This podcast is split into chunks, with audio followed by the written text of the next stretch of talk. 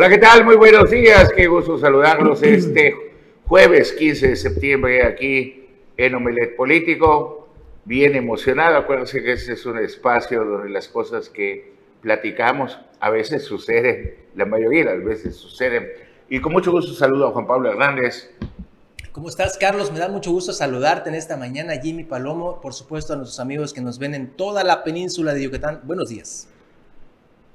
Bien, pues tuve el honor de ir de parte de don Carlos Toledo al informe de Puerto Morelos, de Isla Mujeres, de Otompe Blanco.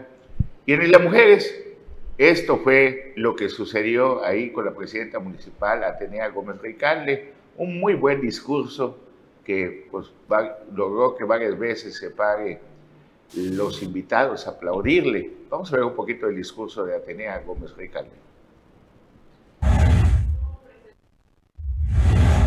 Un municipio limpio, ordenado y seguro, con espacios dignos y atención a los grupos más vulnerables, es el resultado del primer año de gestión de la alcaldesa de Isla Mujeres, Atenea Gómez Recalde. Al rendir su primer informe de resultados al pueblo isleño, la presidenta municipal recordó la crítica situación que enfrentaba la isla por la gran cantidad de basura acumulada en las calles durante la pasada administración. En su informe, presentado durante la octava sesión pública y solemne del Cabildo en el Domo Bicentenario de la colonia La Gloria, Atenea Gómez destacó la rehabilitación y mantenimiento a la totalidad de parques y canchas deportivas del municipio para que las familias isleñas puedan disfrutar de espacios dignos y seguros. Ante miles de isleñas e isleños del Cabildo y autoridades de los tres órdenes de gobierno, Gómez Ricaldi informó que se realizaron trabajos para el embellecimiento de la isla y en conjunto con el gobierno del estado se modernizó e iluminaron lugares emblemáticos como la explanada municipal y Punta Sur, entre otros, para que la isla cuente con infraestructura moderna y de calidad.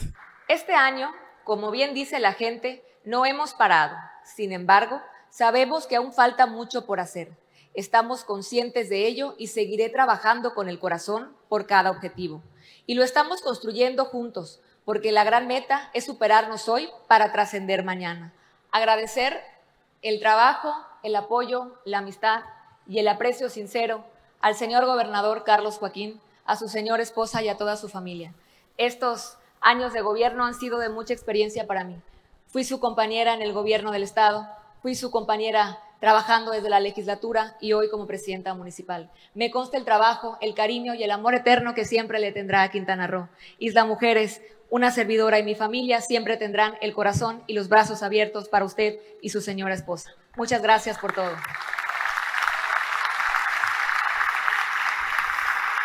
Con la ayuda de Dios, estamos iniciando este nuevo tiempo que nos encuentra codo a codo en la lucha por lograr el progreso y la inclusión social poniéndole una bisagra a la historia. No pido un cheque en blanco, vengo en cambio a proponerles un sueño, reconstruir nuestra propia identidad como pueblo y como isla. Vengo a proponerles un sueño que es la de la construcción de la verdad y la justicia. Vengo a proponerles un sueño, el de volver a tener una isla mujeres para todas y para todos. Les vengo a proponer que recordemos los sueños de nuestros fundadores y de nuestros abuelos y pioneros, de nuestra generación que requiere poner todo de sí pensando en una sociedad de iguales, porque yo sé y estoy convencida que este momento en que vivimos representa el punto de partida para concretar todos los sueños. Llevamos casi 365 días trabajando y pudimos salir de aquel abandono. Lo que sigue será, con más trabajo, construir cada día un nuevo amanecer, que es el que nos merecemos. Porque como dijo el gran Rubén Darío, si la patria es pequeña, uno la, sueña grande. Y yo nunca dejaré de soñar. Que viváis las mujeres, que viva su gente y yo seguiré trabajando con el corazón. Atenea Gómez recalcó que en este primer año de la administración se han alcanzado grandes metas y objetivos propuestos en beneficio del pueblo de Isla Mujeres. Agregó que falta mucho camino por recorrer, por lo cual invitó a todas y todos a sumarse y trabajar juntos con el corazón por una Isla Mujeres más limpia, ordenada, segura, inclusiva y próspera.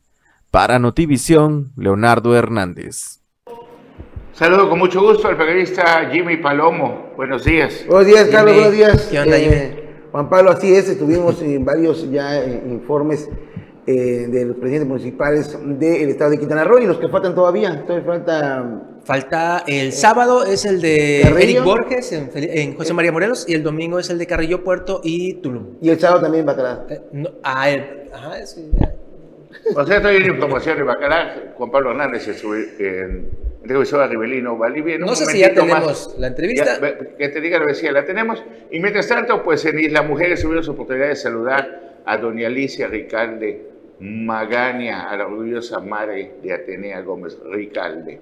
Y eso fue, pues, nos prometió tomarnos una foto con ella, siempre ha sido nuestra amiga. Y la entrevistamos a ver qué sentía después del informe, después de un emotivo informe. Vamos a verlo. Hola, doña Alicia, qué gusto saludarla. Cuéntenos qué siente ese día del informe después de este discurso de Atenea.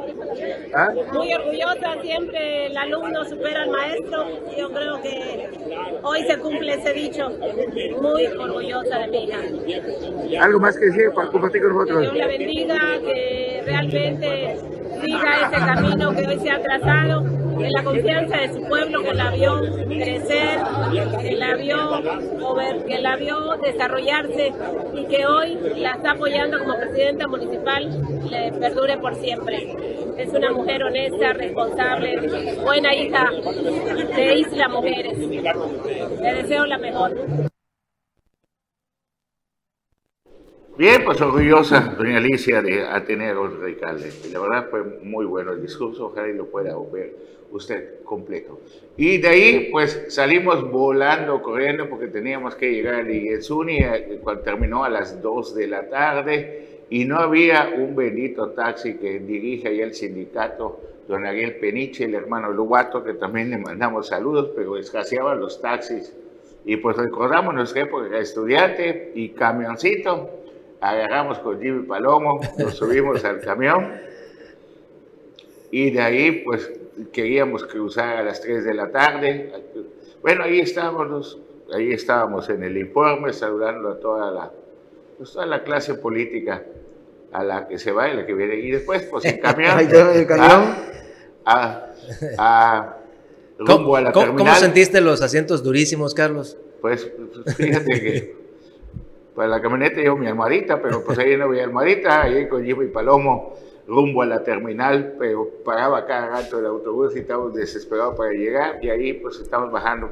Llegamos a tiempo allá al, al ferry, para que, al transbordador para cruzar a Cancún y después de Cancún, si usted va a ultramar y se estaciona, tenga cuidado porque tiene que pagar su estacionamiento en frente del Oxxo que está en la terminal. No crea ya las casetitas ya no sirven, eso lo retrasa 10 minutos, hace que se ponga una cola de, de 10 coches que les, lo están pues lo están insultando, lo están pues lo están molestando. Fue, eh, todo un reto, ¿no, Carlos? Porque al, al terminar el informe de la presidenta municipal de Isla Mujeres, primero no había taxi.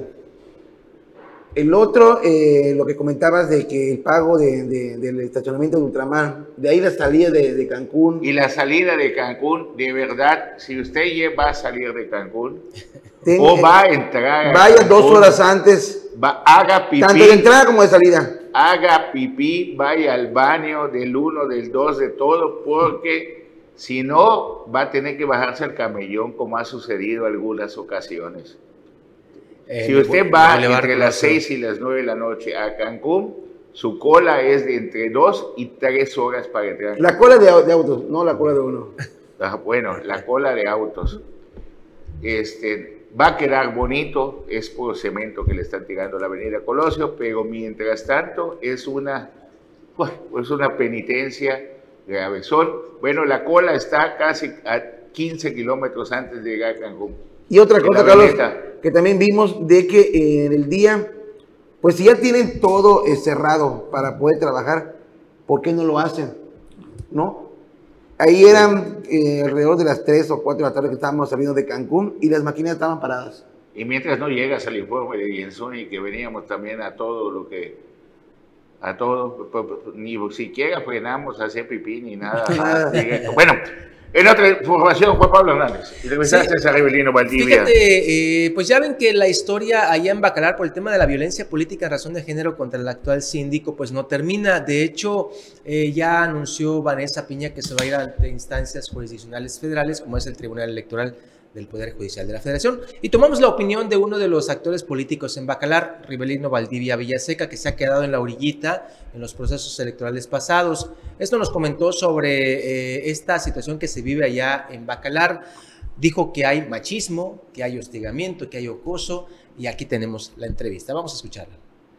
Sí, no, pues muy lamentable, ¿no? Que en un municipio que incipiente y que se debiera dar oportunidades a, a las mujeres, como está haciendo, yo creo que ejemplo el país, ¿no? Y el estado, ¿no? Este hoy tenemos por primera vez una gobernadora, una mujer, este gobernante en el estado. Yo creo que es muy lamentable, nosotros lamentamos y reprobamos tajantemente ese tipo de acciones. Yo creo que no deben pasar, eh, seguir pasando. Y bueno, nosotros lo que sí confiamos es que se arregle por el bien de la ciudadanía, se arreglen ese tipo de situaciones porque los ciudadanos no tienen la culpa de, de, de, divisionismos o de, o de machismos o de sectarismos o de eh, este, desviaciones que tienen a veces algunos gobernantes que no entienden que hoy la realidad es, es distinta, que hoy la mujer juega un papel muy importante en los gobiernos y que debe ser este, pues tolerado, ¿no? Y hay muchas cosas que se tienen que corregir y enrumbar, ¿no? Ha generado encono, ha generado...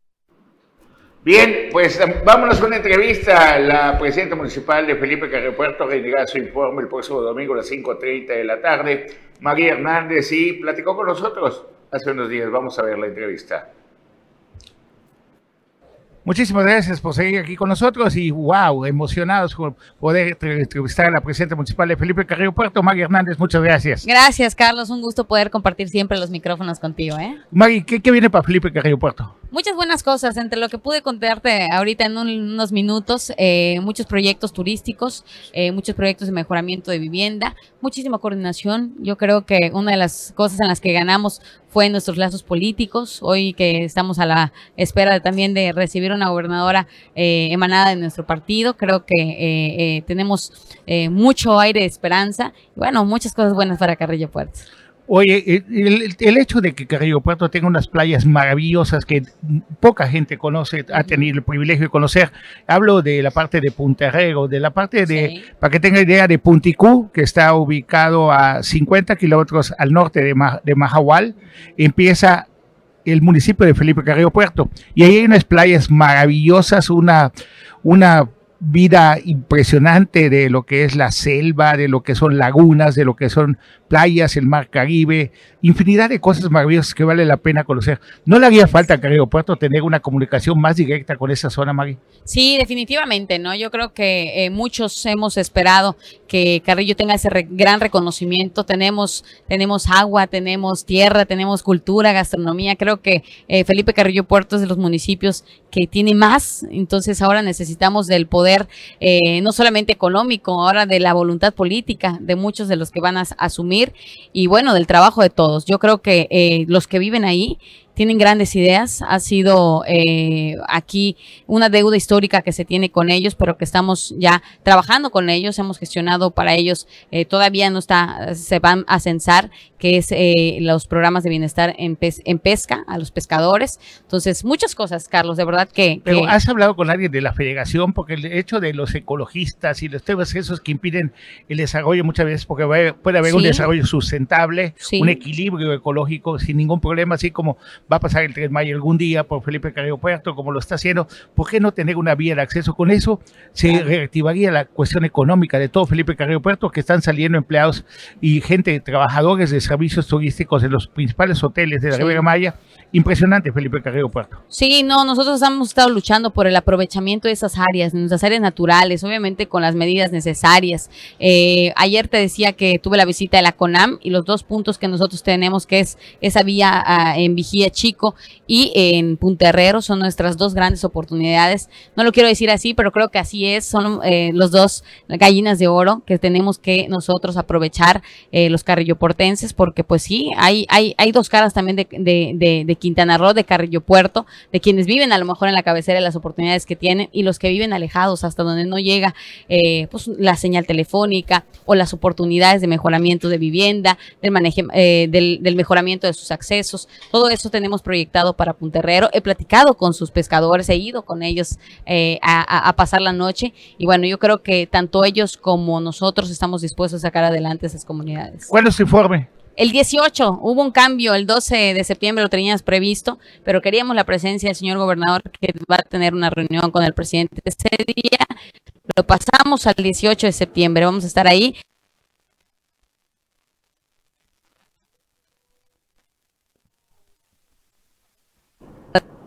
Bien, pues esa fue la presidenta municipal de Felipe Carrillo Puerto. Vamos a corte, regresamos aquí en Omelet Político.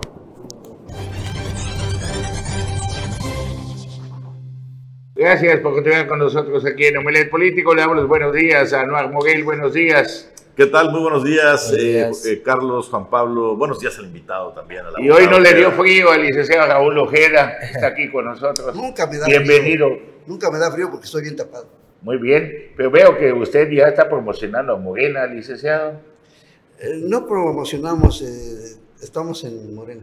¿Fue accidente ah, o estaban en oferta las Estamos. ah. Bueno, ustedes están de verde. Lo que pasa es que... Es que a donde vayas es lo que llega. Si vemos que todos... Ustedes son verdes. ¿Ah? Yo soy moreno, ustedes son verdes. Sí, estamos verdes porque no tenemos la edad que tiene usted, ni la experiencia. Pero bienvenido y gracias por aceptar la invitación de estar con nosotros. Platícanos, licenciado, ¿qué está pasando en Bacalar? Tenemos un video allá, a ver si me lo tiene la superproducción, que lo pueda poner para dar en contexto qué está sucediendo. La vez pasada usted anunció que había un tema donde autoridades de la AGEPRO se estaban apoderando de un terreno en Bacalar. Vamos a escuchar qué dice ahí y qué terreno es y dónde está ubicado.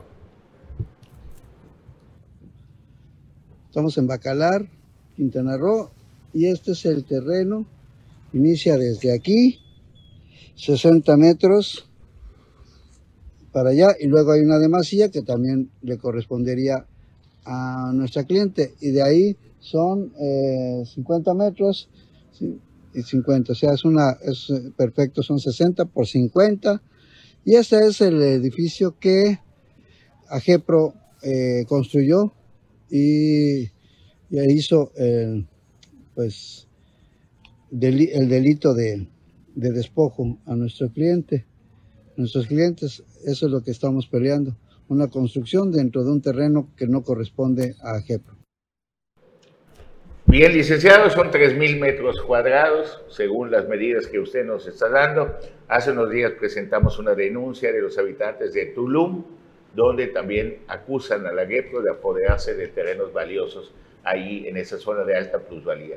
Ese terreno tiene un precio, si no me equivoco, fácil de 50 millones de pesos. ¿Cuánto calcula usted que vale el terreno? Sí, más o menos, más o menos, Carlos, eh, ese es el precio que se, que se está este, estableciendo, eh, precio comercial. Fíjate que eh, aquí el problema con el AGEPRO es el hecho de que ellos tienen un terreno mayor, pero ese terreno ya estaba dividido, era de un ingeniero, del ingeniero Bernardo Medina. Luego entonces eh, está eh, registrado ante el registro público de la propiedad, pagaba impuestos prediales, eh, se les daba su cédula catastral y todo estaba bien. Lo que pasa es que un día llegaron, era, era, fue un terreno intestado. Entonces de repente llegó el ejemplo, quitó los, los sellos de propiedad privada y se pusieron a, construir. Ahí simplemente se hizo el mercado de la de los es de los, de los que hacen las eh, artesanías. Entonces está entre está en la calle 30 entre 9 y 11 de Pero ahí el Aguerro construyó, si no me equivoco, como un mercado que va sí, a es el, es el mercado es un negocio de la Guepro, ¿no? Sí, fíjate que vuelvo a repetir, eh, sin darse cuenta o se dieron cuenta, pero como vieron que era un terreno intestado y que no se movía por parte de nuestros clientes, luego entonces por eso fue que se, hizo ese movimiento. Es un terreno mayor, pero ese terreno, o sea, el terreno de la JEPRO es un terreno mayor, pero el terreno de nosotros es más pequeño. Si te das cuenta, hay varias constructores, inclusive hay un campo de fútbol, también eh, le pertenece a, la JEPRO, pero pues dentro de un terreno ajeno, así que pues eso es, nosotros presentamos una denuncia. Eh, por, por eh, despojo. Y, y, el Ministerio Público, de manera pues extraña, vamos a llamarlo de esa forma, eh, solicitó en un ejercicio de la acción penal y fuimos a, audiencia y el juez atinadamente mencionó que sí se daba el delito de despojo y que se continuara con la investigación. Al final de cuentas tratamos de, hablar con Alonso Bando, ya le hablamos en varias ocasiones, solamente nos contestó en una que cuando viaja, eh, regresara de un lugar donde andaba, que iba este, a, contactarnos. Hasta ahorita no nos ha contactado. Luego, entonces, seguimos nosotros con, con, la continuidad de la denuncia y pues ahora sí que el mercado del productor, pues ahora sí, como dicen, el que construye en terreno ajeno, pues pierde lo construido. ¿no? Entonces, sí, pero nos damos cuenta que ese mercado lo van a rentar. ¿Y quién va a cobrar todas esas Ah, sí, sí, claro, claro. Negocio, ok, de la GEPRO con la venta del terreno, pero ese quién, quién fue el privilegiado a quien protegió la GEPRO para poder tener eso. Yo he hecho, tenido la oportunidad de hacer varias investigaciones donde han habido varios despojadores de terrenos. Sí, en todo el estado. Uno de ellos es allá el señor Chobi Cheluja, que está involucrado en Cheluja. Este, Sobi. Sobi Cheluja este, Martínez donde está involucrado en despojos allá del rancho hermano. Sí, el, hermano, el, hermano, del tesorero municipal. ¿Ah? es el hermano del tesorero municipal de acá de... Va a haber una revisión a ver qué está pasando. Ahí, bueno, licenciado, ¿y cuál es la petición? ¿Qué, qué sigue? No, nada más veníamos a hacer, hacer la mención de que pues se están haciendo invasiones legales, dicen ellos. Porque, con el, con el, con la complicidad de Ceretos mira, CEDETUS, eh, Registro Público la Propiedad eh, y los, los, eh, los ayuntamientos. Fíjate, no, no, sé qué les está pasando, no sé qué les está pasando a los ayuntamientos, pero están dando... ¿Es Laila Flores Terrazas? Sí. ¿Sí, no? Sí. La que está de patentes. Sí, exactamente. Okay. También. Este, eh, no sé qué le está pasando a los, a los ¿no? Porque hoy nos peleamos de que no ponga gente de Cancún, que sean chetumaleños. Y recordamos a Manuela Lemía, chetumaleño, a Roselena Lozano. Chetumalenia, a pues, Laila Flores Terraza Chetumalenia, al José Alberto Alonso Banto Chetumalenia, o sea, no nada más para tener el contexto de lo que viene, porque próximamente se va a presentar el gabinete. Sí, te, decía, yo no sé qué le pasa a los ayuntamientos que si, si hablamos de derecho, simplemente los que tienen las escrituras son las personas a las que se les debe dar las cédulas catastrales, se les debe de dar eh, todo, toda la, atención y no a las instituciones que no tienen eh, la documentación necesaria. Solamente en Quintana Roo, bueno, es en uno de los estados donde los, eh, los títulos de propiedad tienen que estar registrados en el registro público de la propiedad, por obligación. Si no están registrados, no existen. Luego, entonces, el, documento de nuestro cliente, del ingeniero Medina, sí está registrado en el registro público de la propiedad, sí tiene su, cédula catastral, tiene todo, pero pues de una forma mañosa, pues hicieron otra escritura con otro notario, hablamos de notarios, tú has hablado mucho de notarios que hacen cosas indebidas, sí, sí, cierto, hay muchos notarios. No recuerdo realmente ahorita qué, qué notaría, pero sí este Sí existe. Porque la notaría 23 del señor Calzada parece que es una de las consentidas ahí del señor Gaspar. Pues, bueno, eh, sí, pero este, este está pasando en Bacalar, ya sería con el jurídico de, Chepe, ¿no? Este, inclusive ayer que vi al, Acuérdate que cuando empezó este, esta, esta periodo de José Alfredo Contreras Méndez, estaba muy pegado José Alberto Alonso Bando, no salía de Bacalar de hecho, tenía oficina en el Palacio Municipal de Bacalar. ¿Sí? Según esto, decían que para regularizar 500 predios que estaban del otro lado de la laguna, ¿Sí? en la franja costera que da entre la laguna y la carretera. ¿Sí? Pero pues parece que... De, hecho, de hecho este, si vas a, para lo que es esto, Estancá, ahí vas a ver muchos terrenos que dicen propiedades de ETU, etcétera. O sea, cosas que se están haciendo. Y el señor Ríos Castellanos, Carlos Ríos Castellanos, con sus dos hijos, son los que mueven todo, o sea, son los mismos que hacen los estudios y preparan todo. Nos quejamos del gobierno de Roberto Borges y aquí se está haciendo con, las actuaciones ilegales de la Junta de Conciliación y Arbitraje, pues ahorita nos damos cuenta que ahora se detuce que está Bueno, ¿hay esperanza con la nueva gobernadora de que pueda interceder o no? Pues la esperanza siempre es la que muere al último, ¿no? Ayer que estaba oyendo el, el, informe de tu presidenta municipal, de Sonia Marcine, decía y les vamos a devolver la esperanza. Pero si ya no queremos más esperanza, queremos realidades, ¿no? Sí, así es. ¿Ah? Así es, es, como la esperanza que tienen todos para que reciban un bono sexenal. Les vamos a dar ilusiones, de esas hemos vivido. Un, un, bono, un, bono, sexenal, sí, les van a dar un bono sexenal, pero lo que estamos pidiendo muchos este, ciudadanos, pues que sea un bono este, bueno, 5 mil pesos estaría bueno para cada trabajador, no 1.500, 2 mil pesos. Digo, la verdad que no, no, es un insulto, porque al final de cuentas lo que, lo que den es, es bueno, pero pues sí, algo, algo mucho mejor. Ha habido otros gobiernos que han dado esas cantidades, así que no creo que un esfuerzo, como dice el, gobernador, pues claro que haga un esfuerzo y, y, pueda tirar un poquito de dinero. Total, en Canadá pues, le van a pagar todo, ¿no? Así que, pues, ¿eh? Y también te quería decir, he escuchado que que el ingeniero Mario Villanueva eh, lo quieren regresar a, a, prisión. Así, a, prisión.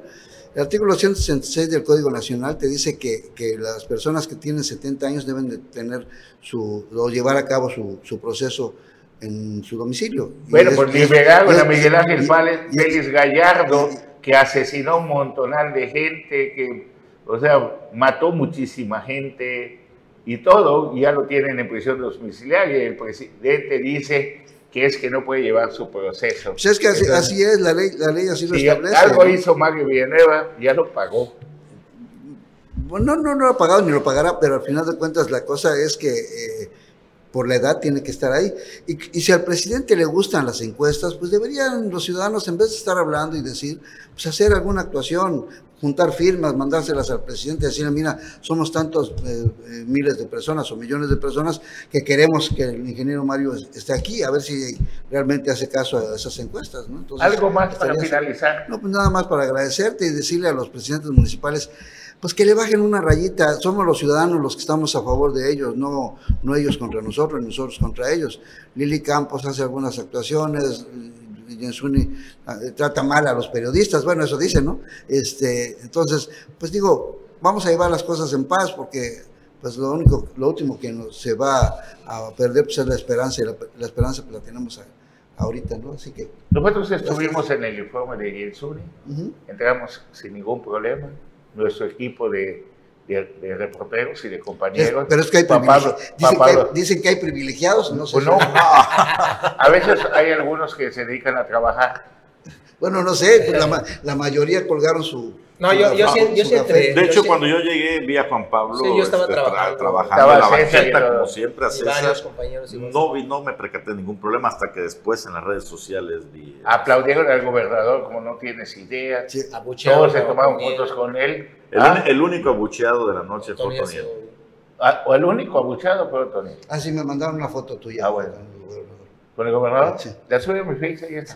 Bueno, pues muchísimas gracias, licenciado. No, estamos, Siempre interesante platicar contigo. Muchas gracias. Están los micrófonos abiertos cuando desees platicar con nosotros. Vámonos a un corte. Y que conste, no me da frío, ¿eh? Ese día tiene audiencia. Vamos a un corte.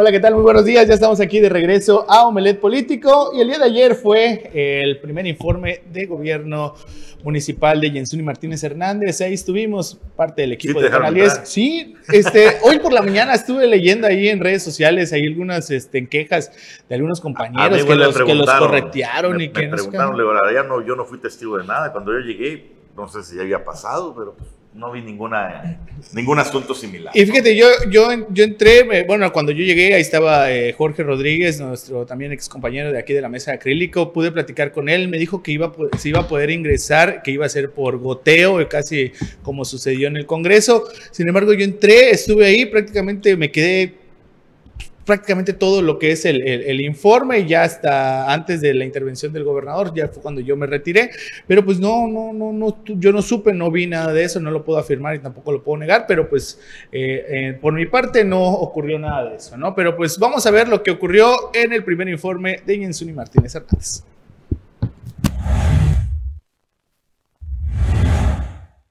Con un centro de convenciones abarrotado, la presidenta municipal Jensuni Martínez Hernández encabezó la sexta sesión pública y solemne de Cabildo por la entrega de la glosa del primer informe de gobierno del Ayuntamiento de Otompe Blanco 2021-2024. Con la presencia del gobernador del estado Carlos Joaquín González, la alcaldesa capitalina puntualizó las acciones y avances llevados a cabo en este primer año de gestión, en el que fue indispensable el apoyo de los diversos órdenes de gobierno para realizar acciones plasmadas en los cuatro ejes estratégicos de gobierno y de igual forma la voluntad integrada de Cabildo, ya que el trabajo del síndico, regidoras y regidores ha sido la fórmula para avanzar en unidad. En este sentido, ante 2.000 asistentes de diversos sectores empresarial, político, social y liderazgos de la zona urbana y rural, la presidenta dijo que ha cumplido con el compromiso hecho desde el inicio de su administración gracias a la mejora regulatoria donde se han reducido 79 de 230 31 requisitos para trámites. De igual forma, luego de años de abandono, inició la reactivación económica de la Avenida de los Héroes con el programa Paseo Héroes y Bazar IMES, impulsando una derrama económica por más de 300 emprendedores y artesanos locales, generando una derrama directa de más de 1.200.000 pesos. En coordinación con cámaras empresariales y sociedad civil y los sistemas DIF estatal y municipal, también lograron la donación y entrega de más de 4.000 400 apoyos alimentarios. Damos los servicios del catastro municipal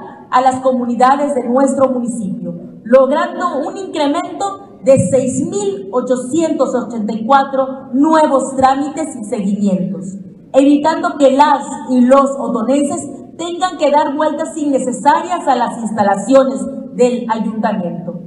Debido a la irresponsabilidad y ambición de administraciones pasadas a las y los trabajadores, así como al propio ayuntamiento, nos fue heredado un adeudo millonario del pago correspondiente a las cuotas del ISTE, afectando no solo a las frágiles finanzas de nuestro municipio, sino también a las y los trabajadores del municipio que todos los días dan lo mejor de sí para construir el municipio que todos queremos. De igual forma, con el programa Gestiones para tu Bienestar, se atendieron a más de 10.500 otonenses con consultas médicas, entrega de medicamentos, estudios clínicos, mastografías, rayos X, resonancias magnéticas, sillas de ruedas y auxiliares auditivos. Hoy contamos con 14 camiones recolectores de basura, los cuales distribuimos en tres sectores y 56 rutas que hoy brindan un servicio oportuno, constante y eficiente tanto en la ciudad en las comunidades rurales.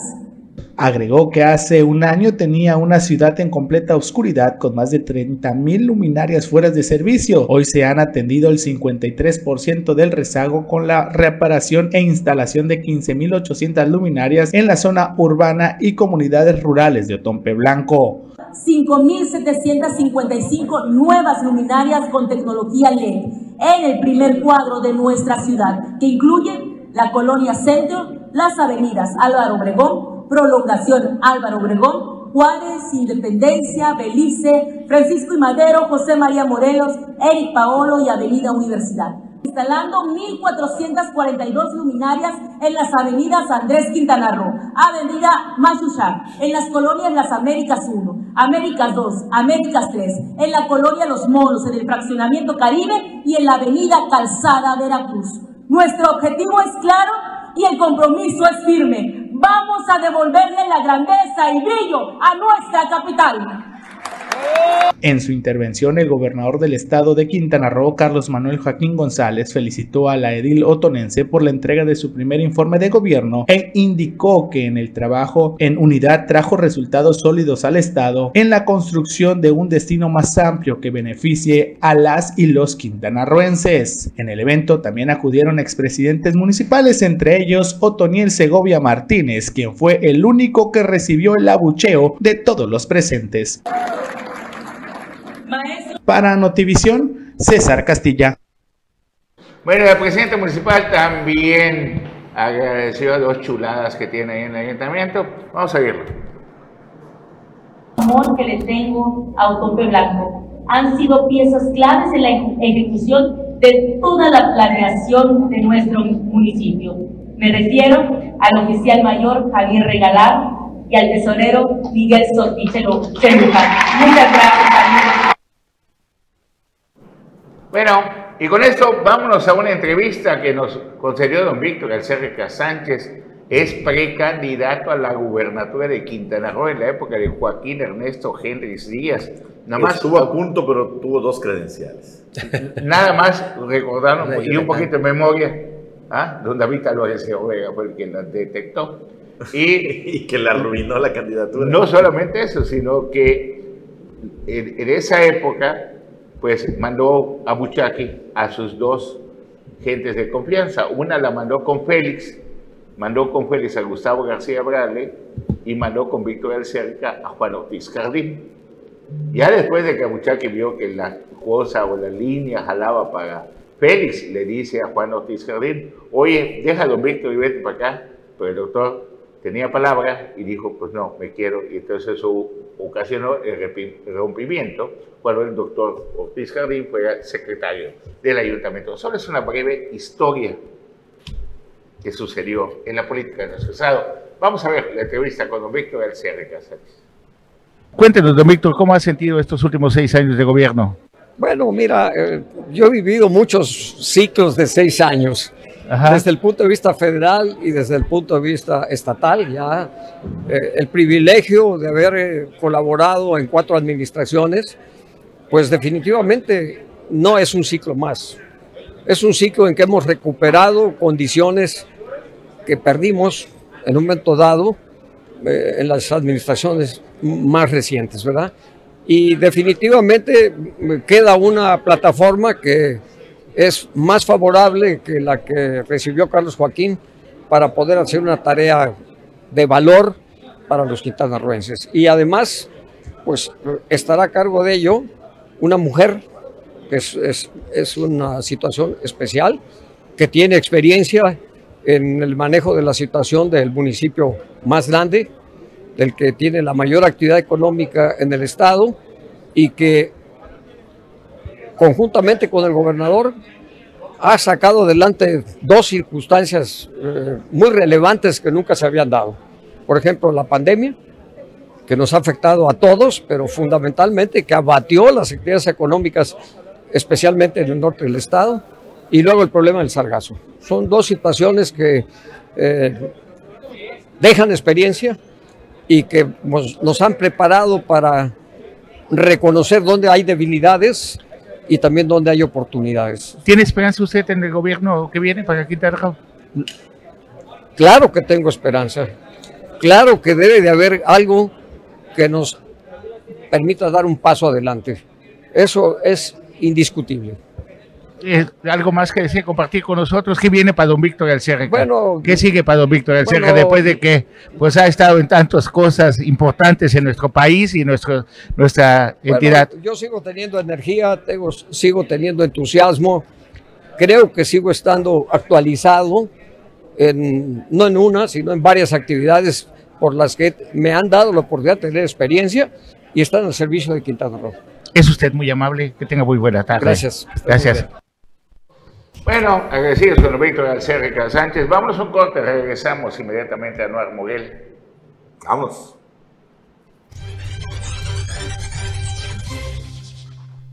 Gracias por continuar con nosotros. Y el próximo domingo vamos a estar, si Dios quiere, en el informe de María Hernández en Felipe Carrillo Puerto. Y de ahí nos vamos a Tulum, donde vamos a tener una transmisión en vivo gracias al apoyo y a la confianza de don Carlos Toledo Cardonel, va el equipo especial, el equipo SWAT de Canal 10, a que logremos una transmisión en vivo de este Tulum. Tendremos el sintacto político a las 9 de la noche. Esté bien pendiente porque seguro van a pasar cosas interesantes en la vida política. Y mientras tanto, en Tulum viene ya la construcción de la Universidad de la UT de la Ribera Maya. Vamos a verlo.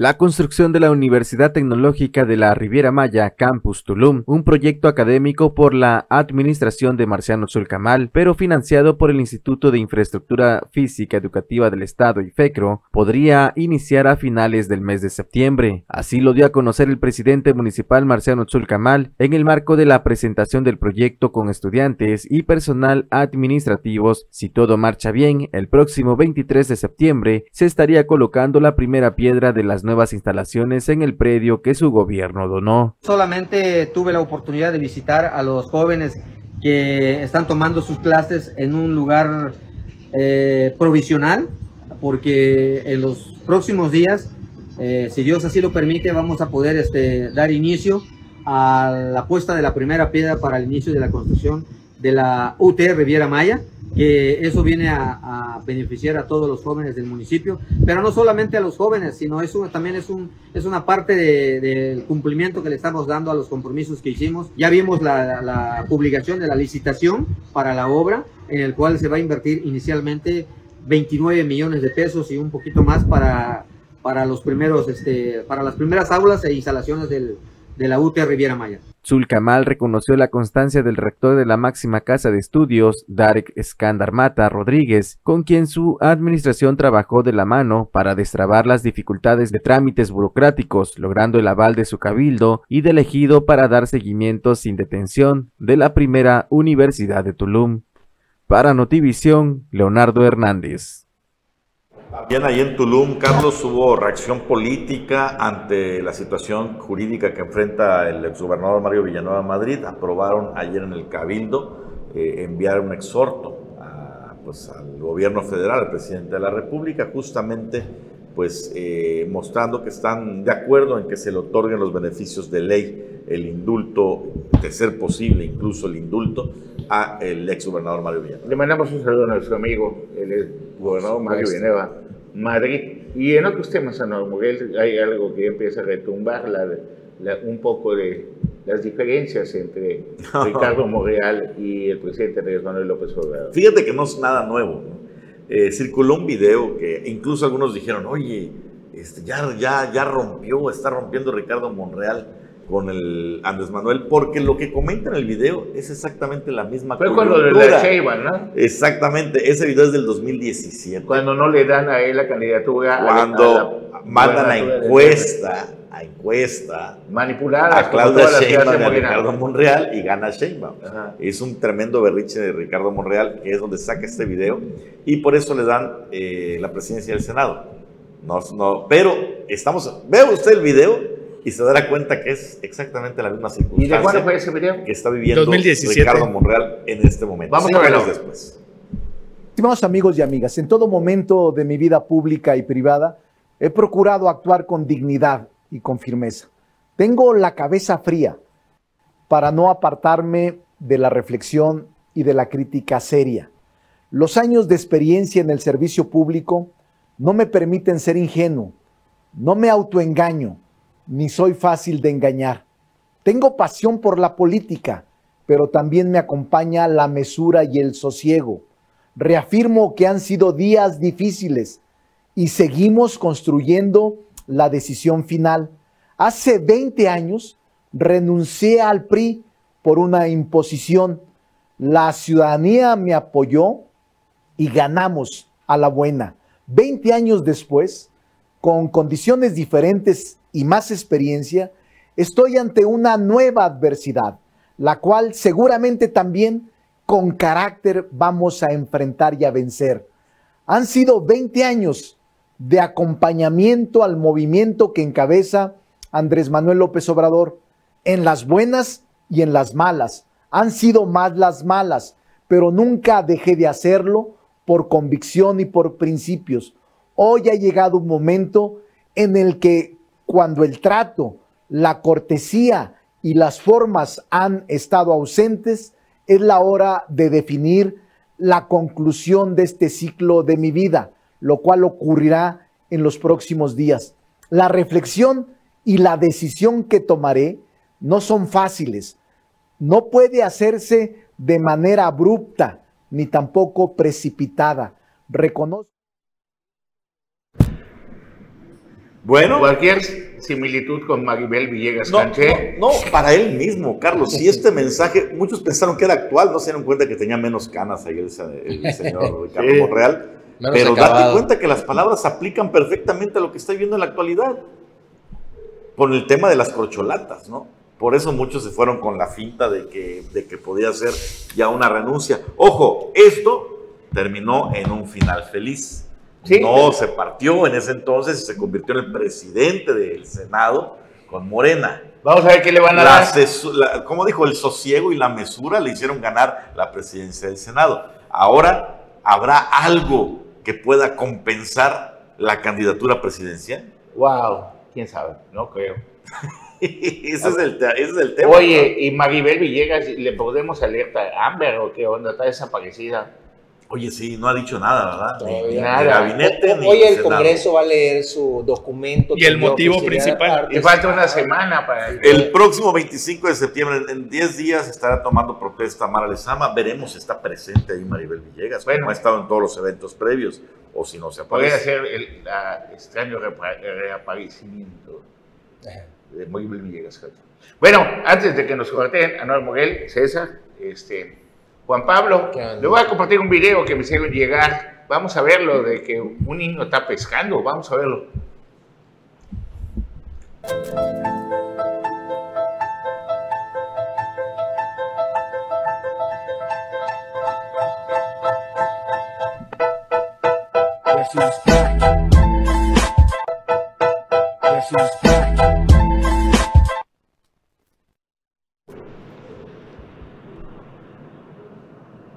Qué maravillosa toma la verdad. Ojalá lo voy a mostrar a mi nieto para que se anime a que le guste la pesca.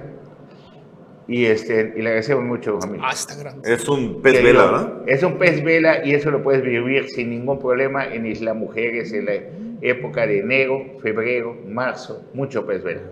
Es cuando se Oye, y eso es peligroso que brinque así con el pico por delante. Ha pasado que el marlin, cuando tú lo le echas mucha reversa al barco y lo traes con mucha energía, muy, con mucho, muy vivo al barco, porque se prende el marlin y no lo cansas peleando con él, el marlin tú lo puedes acercar con el barco, o sea, le metes el barco reversa y lo pegas y en ese momento el marlin, el marlin está muy fuerte.